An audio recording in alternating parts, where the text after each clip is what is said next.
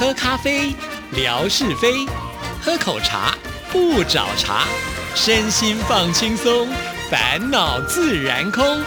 央广即时通，互动更畅通。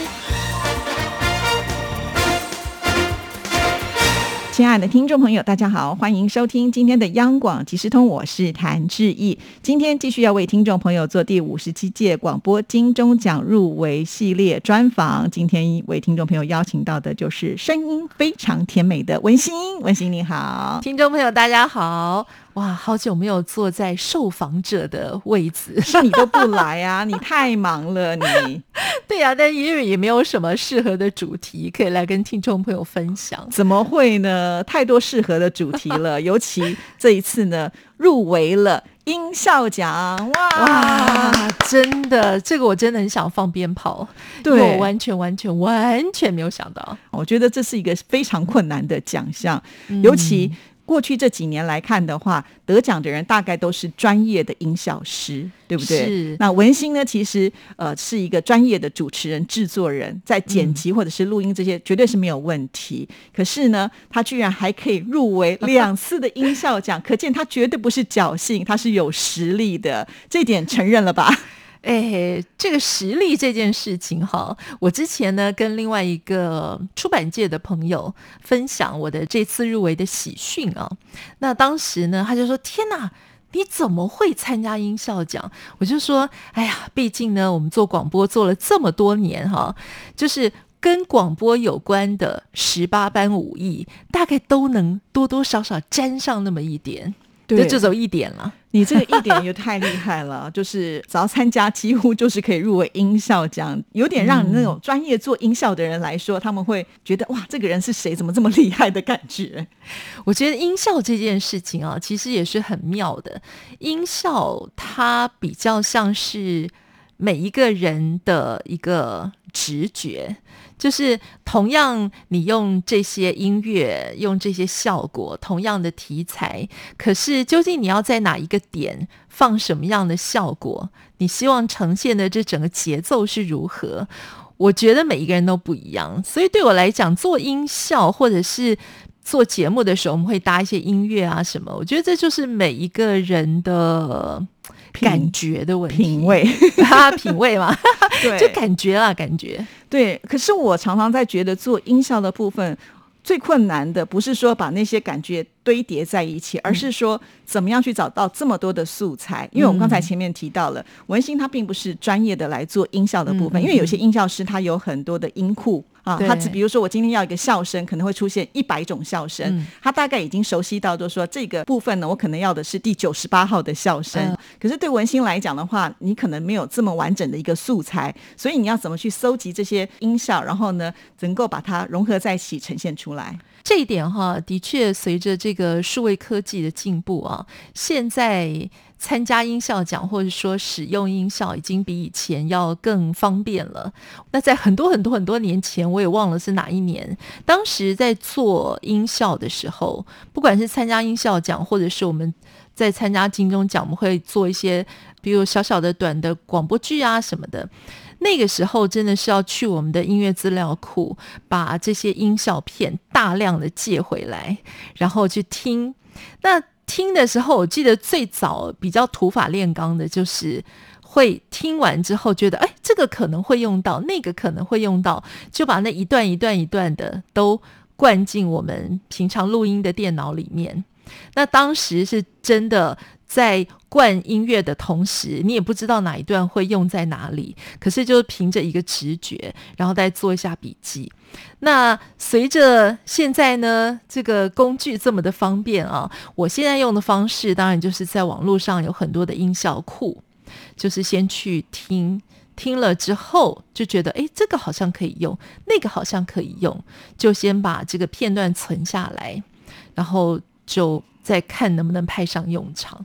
现在就是一部手机就可以解决这个事情了。就是以前可能一定要到这个资料中心去找专业的这些 CD 的呃的声音档，那现在呢，其实就是透过电脑的网站上是可以搜寻，也就是说，当你可能在家睡不着的时候，也可以做点工作就对了。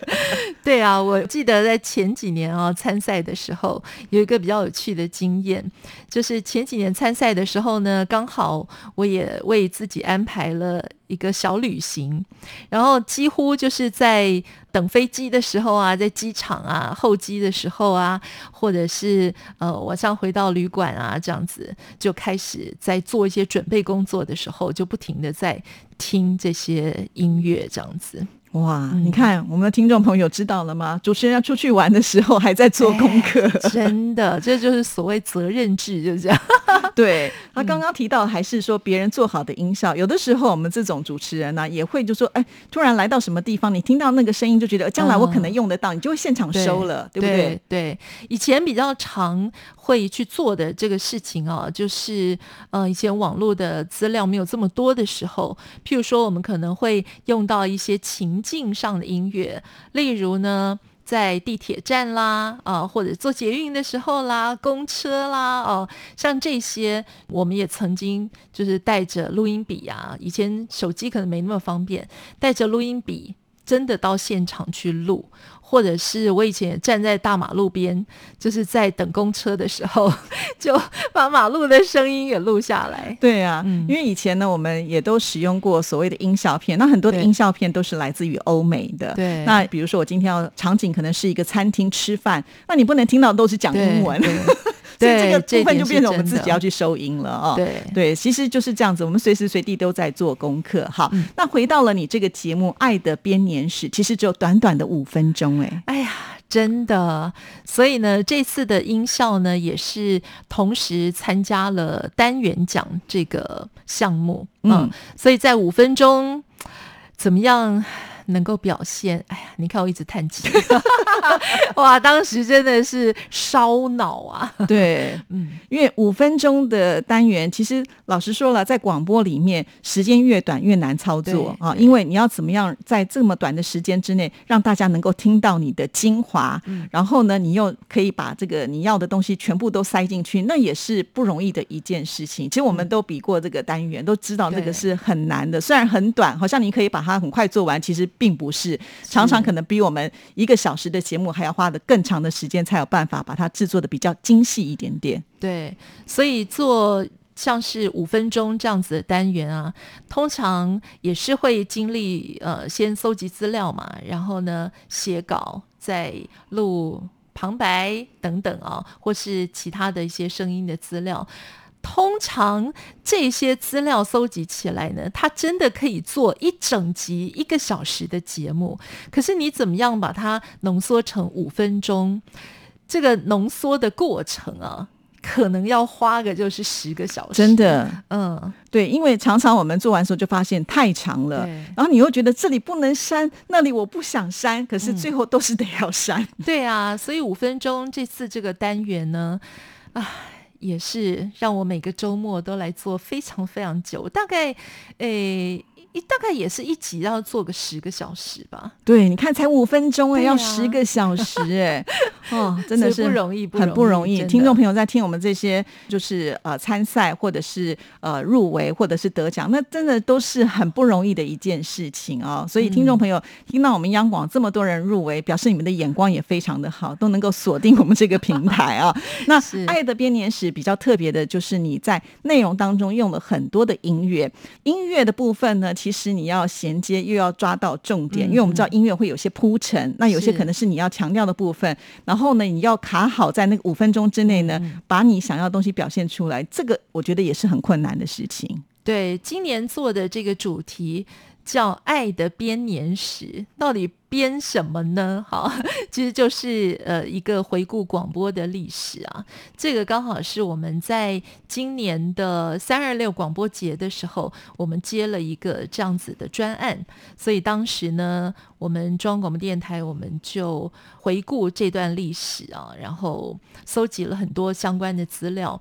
那当然在做另外这个特别节目的过程中啊，就让我也开始有这个机会去回顾台湾的这个广播史，所以就衍生出来用呃类似这样的题材来做广播的爱的编年史。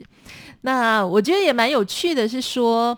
透过这样的机会，我们可以看到说，哇，早期的歌仔戏的演进过程啊，歌仔戏跟广播有什么关联啊，等等，像这样子的一种回顾了。是，这个也是一个蛮困难的，因为你是介绍一个有历史的东西，那你历史当中要浓缩在五分钟，哇，那真的就是很不容易。要怎么样去无存精，这一定是考验着一个制作五分钟单元的人的智慧。其实我也不知道，也许有听过这个节目的听众朋友听的感觉是如何啊？我觉得五分钟的这样子的有限时间之内，其实最主要的就是要抓住它的节奏。那抓节奏这件事情，就是当然要靠音效跟靠一些音乐的铺陈，可以让整个节奏嗯呃明快又活泼起来。这这是有点。嗯，很难讲，大家就听节目就知道了。对呀，这很不容易啦。那听众朋友可能听到是一个很完整的节目，确实不知道我们可能这个脑袋烧了多少的细胞了啊。真的。那我还要想问一个，就是比较就是广播内部的问题，因为呢，每次我在做金钟奖的时候，我会收集很多我想要的音乐啊，然后很快我的那柜子就爆掉了。对啊。那你要这么多的音效也要放进去，你是怎么做的？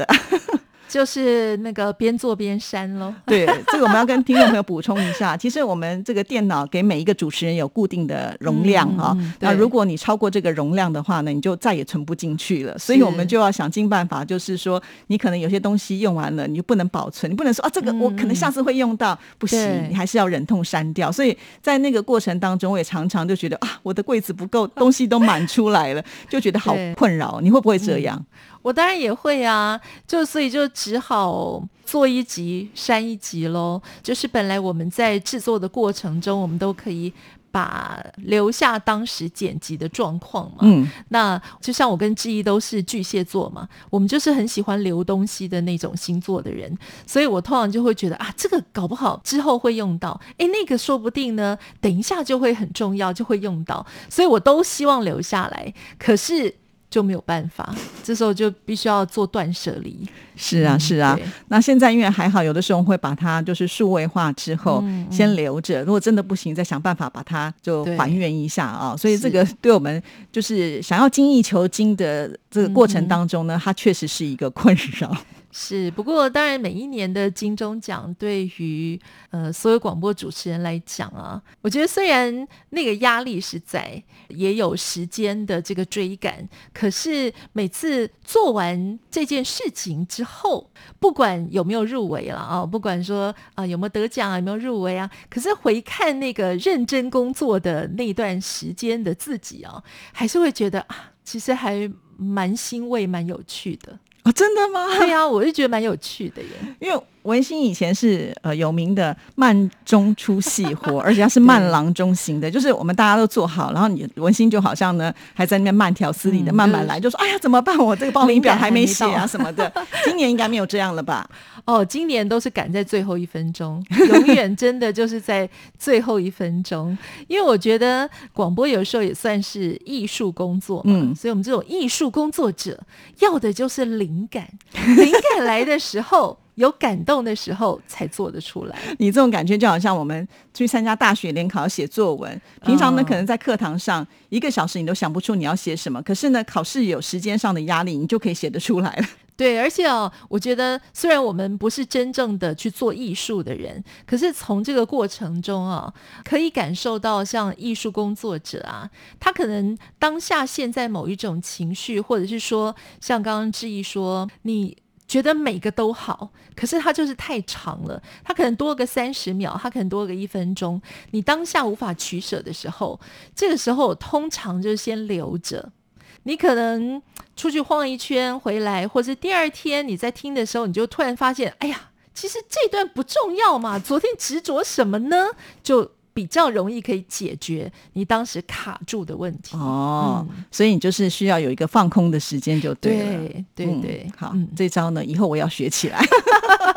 好了就，先抽离一下就对了。非常的谢谢文心，但是也很祝福你，希望你上台敲响金钟。你也是，你也是，希望我们中央广播电台这次可以大获全胜。是的，好，大家一起的上台去吧。好，谢谢。好的，谢谢，拜拜